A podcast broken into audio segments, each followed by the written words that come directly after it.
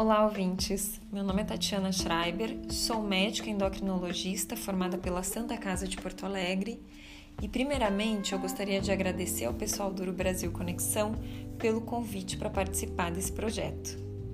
Nesse podcast, nós vamos falar sobre disfunção sexual masculina, mais especificamente sobre disfunção erétil relacionada à síndrome metabólica. Primeiramente, é importante a gente saber diferenciar disfunção sexual de disfunção erétil. Então, nós precisamos lembrar que disfunção sexual masculina compreende mais de uma alteração. Entre as disfunções sexuais masculinas mais comuns estão a diminuição da libido, a disfunção erétil e a disfunção ejaculatória, que são causas diferentes de uma mesma queixa no consultório, que é a dificuldade do ato sexual. Cabe a nós médicos, durante uma anamnese direcionada, entendermos onde especificamente está o problema do paciente. Muitas vezes, uma ou mais condições podem coexistir no mesmo paciente com essa queixa. Esse sintoma, além de angustiante, ele é muito comum, afeta até um terço dos homens adultos e muitas vezes é subdiagnosticado nos consultórios. Para que a função sexual masculina normal ocorra, é importante que muitas coisas ajam de forma que o ato sexual aconteça. Então, entre os sistemas necessários para que isso aconteça, nós temos a ação do sistema vascular, do sistema neurológico, hormonal e psicológico.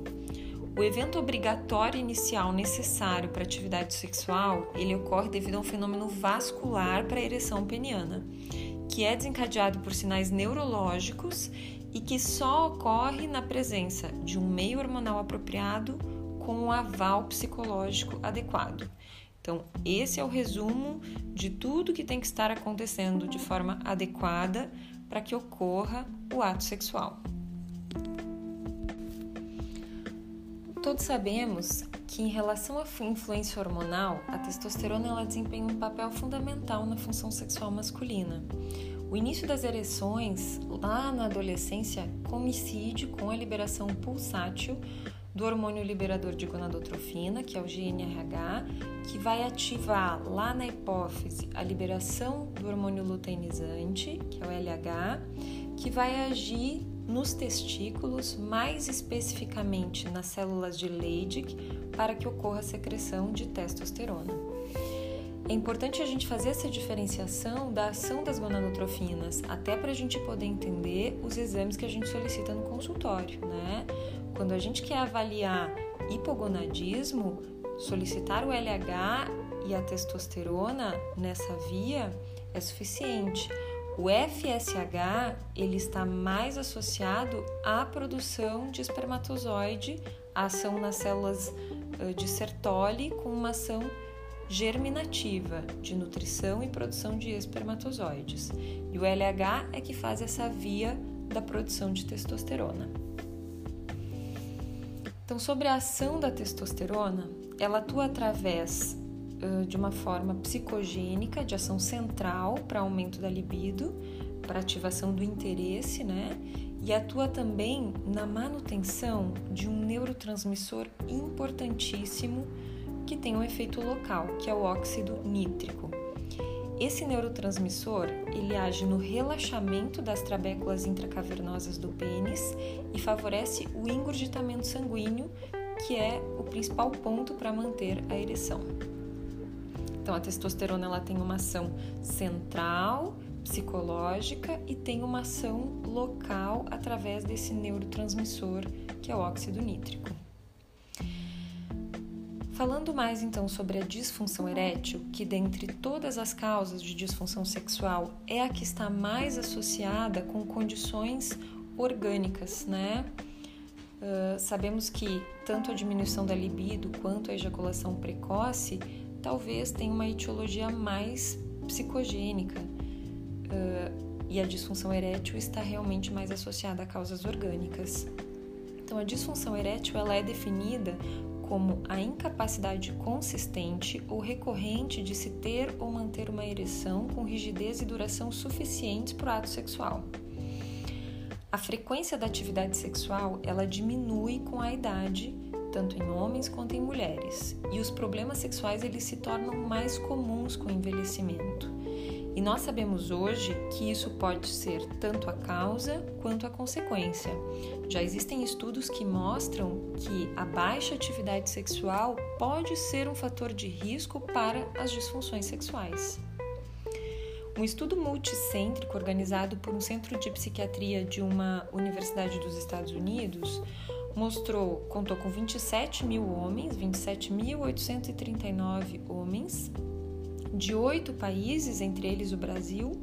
As idades variaram entre 20 a 75 anos e a prevalência geral de disfunção erétil foi de 16%. Ela foi de 8% entre homens jovens, entre 20 a 30 anos, e 37% entre homens entre 70 e 75 anos. Então a gente observa que realmente a idade é um fator de extremo impacto uh, na disfunção sexual, independente de causas orgânicas. Falando sobre a relação da disfunção erétil com a síndrome metabólica, nós devemos lembrar que os fatores de risco principais da disfunção erétil são os fatores de risco uh, para doenças ateroscleróticas em geral, que entram nos pacientes com síndrome metabólica diabetes, sedentarismo, obesidade, dislipidemia, tabagismo, né? Além disso, síndrome da apneia obstrutiva do sono. E a própria doença aterosclerótica estabelecida é um fator de risco maior para disfunção erétil. A associação dessas doenças com a disfunção erétil, ela se dá principalmente pela disfunção endotelial que é vista nas doenças cardiovasculares e nos seus fatores de risco e também na redução dos níveis de testosterona, que são associados principalmente a condições de obesidade, diabetes e sedentarismo. Então, o paciente com síndrome metabólica, obeso, diabético, sedentário, além dele ter, por causa dessas doenças, uma possível redução do nível de testosterona, ele vai ter ainda um risco aumentado para uma disfunção endotelial que juntos vão causar a disfunção sexual. Ele tem duas vias diferentes para a causa da disfunção erétil e da disfunção sexual.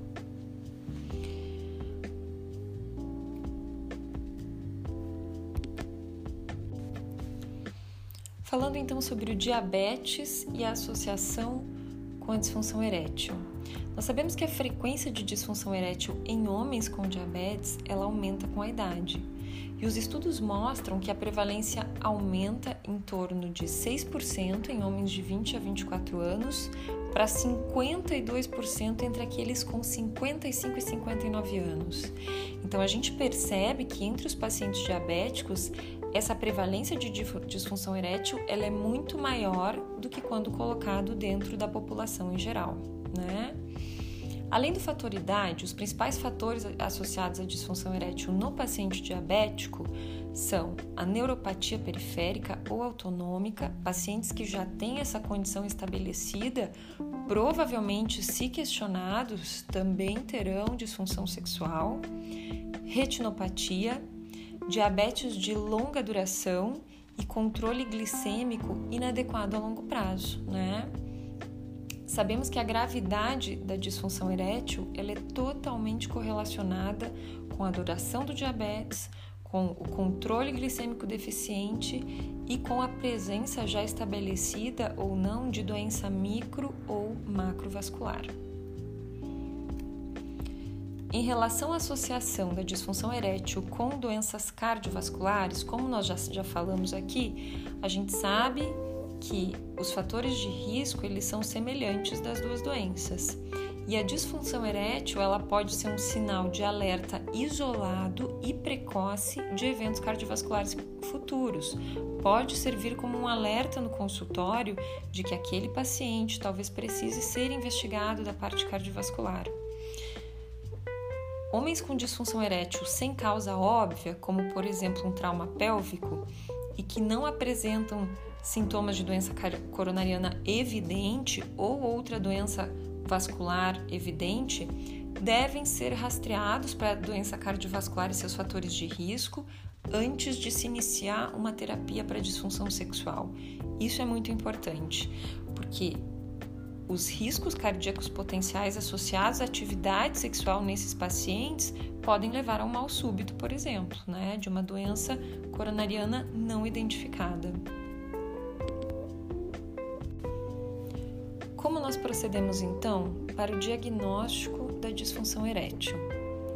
Não costumamos usar testes específicos, que até existem, né? De injeção intracavernosa de medicações para se testar uh, as falhas da ingurgitação do pênis. Porém, uma história clínica bem feita, um bom exame físico, exames laboratoriais e de imagem, quando necessários, são muitas vezes suficientes para que a gente consiga detectar causas orgânicas associadas à disfunção erétil não esquecendo da avaliação psicológica desses pacientes, porque nós entendemos que as causas são multifatoriais na maioria das vezes. É importante a gente avaliar bem esse paciente para ter certeza de que não existe uma causa orgânica antes da gente inferir que essa etiologia é puramente psicológica. Sobre o tratamento,